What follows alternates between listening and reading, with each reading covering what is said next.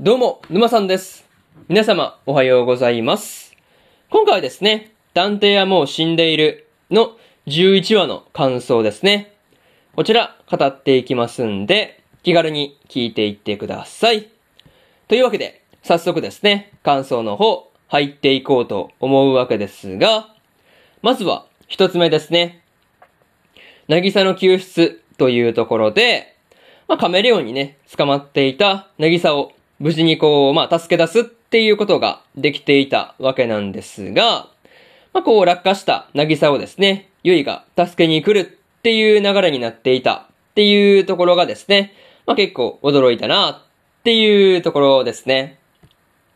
またね、こう、君彦が銃を撃った先がですね、カメレオンだったわけだ、まあだったね、わけなんですが、まあそこに関してはですね、まあためらいなく撃ったっていうところに関しては、まあすごいなっていう風に感じたりしました。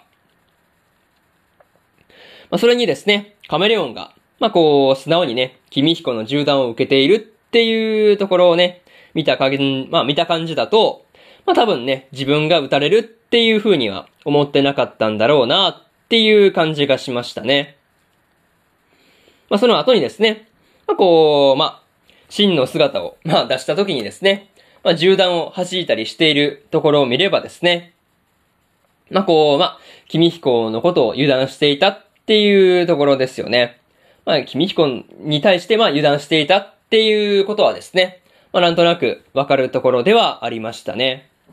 まあなんかね、そういうところがすごい伝わってくるところではあったんですが、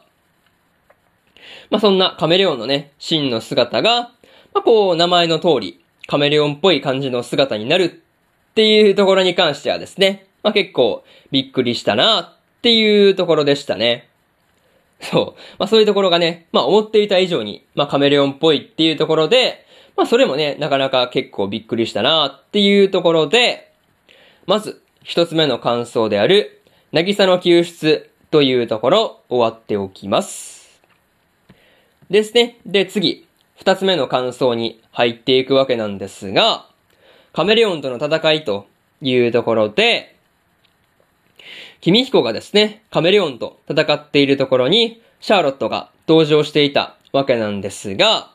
まあこう実際の戦いの面に関してはですね、まあシャーロットの方が頼りになるなっていう感じではありましたね。まあとはいえ、こうマシンガンとかね、まあ結構強力な武器とかをですね、容赦なく、まあこうカメレオンに対して使っていたわけなんですが、まあ逆にね、そこまでしてもカメレオンを倒すことが、まあできなかったっていうところですよね。まあでも、こう、カメレオンもね、うまくこう、銃弾をかわしたりとかね、まあヘリの燃料を狙って攻撃してきたりとかね、まあなんかこう、そういうことをしていたりしたんで、まあこう、敵としてはなかなか厄介だよなっていう風に思ったりしました。まあ確かにね、なんかこう、狙われたくないところを狙って攻撃してくるとかね、まあ敵としては結構厄介極まりない感じですよね。まあでも、こう、その後に、まあこう、姿を隠したカメレオンをですね、まあこう、船の甲板にこぼれ落ちた、まあこう、ヘリの燃料に火をつけて、まあこう、姿が見えるようにしてしまうっていうところで、そこからね、こう、場所を特定したっていうところが、まあこう、君彦もなかなか考えたなっていう風に感じたりしました。まあしかもね、こう、その時の君彦からのジェスチャーを理解して、まあこう、風尾のね、まあこう、まあ、まあ風尾のやつをね、まあ火をパッと落とさせたっていうところで、まあ理解して動いたっていうシャーロットとの連携がですね、なかなか見事だったなっていうところですね。そう。そういうところがすごい良かったなというところで、二つ目の感想である、カメレオンとの戦いというところ終わっておきます。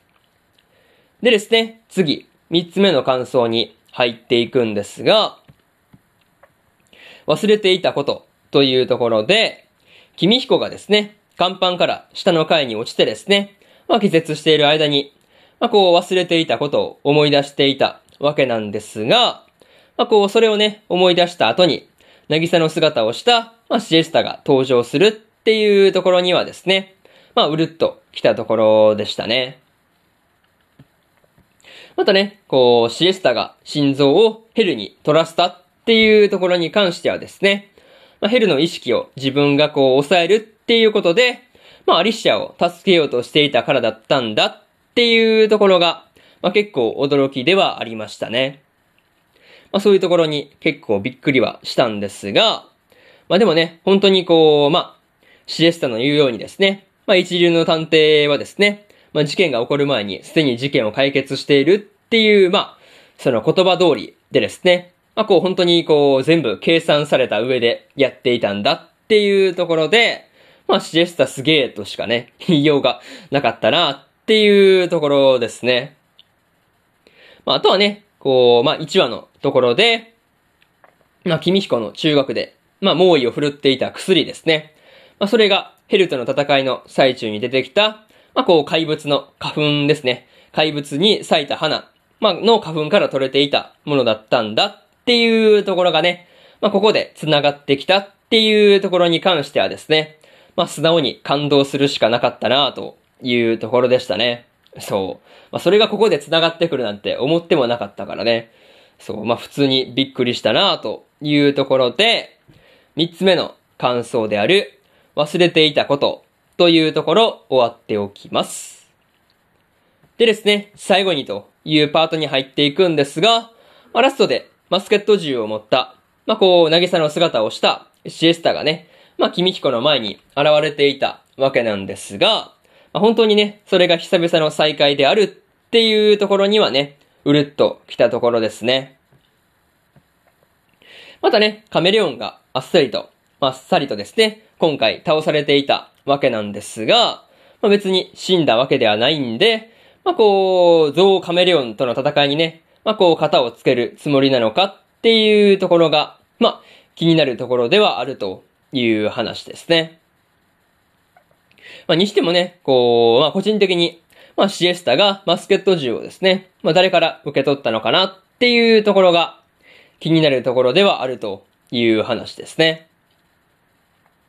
まあ、あとはね、こう、なぎさの姿をしたですね、シエスタと君彦が次回でどんな話をしたりするのかっていうところとかね、まあ、そういったところを含めて、最終回である次回がですね、どうなっていくのか、今から楽しみすぎてやばいですというところで、今回の探偵はもう死んでいるの11話ですね。11話ですね。11話の感想、えー、終わっておきます。でですね、今までにも1話から10話の感想はですね、それぞれ過去の放送で語ってますんで、よかったら過去の放送もね、合わせて聞いてみてくださいというところと、今日はね、他にも3本更新しておりまして、サニーボーイの第10話の感想と、出会って5秒でバトルの第10話の感想、そしてですね、日暮らしの泣く頃に卒の12話の感想ですね。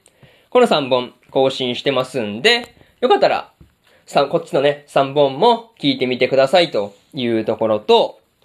えー、明日ですね。明日3本更新するんですが、彼女も彼女の第12話の感想と、エデンズゼロの第22話の感想、そしてですね、大の大冒険の第49話の感想ですね。この3本更新しますんで、よかったら明日もですね、ラジオの方聞きに来てください。というわけで、本日3本目のラジオの方終わっておきます。以上、沼さんでした。それじゃあまたね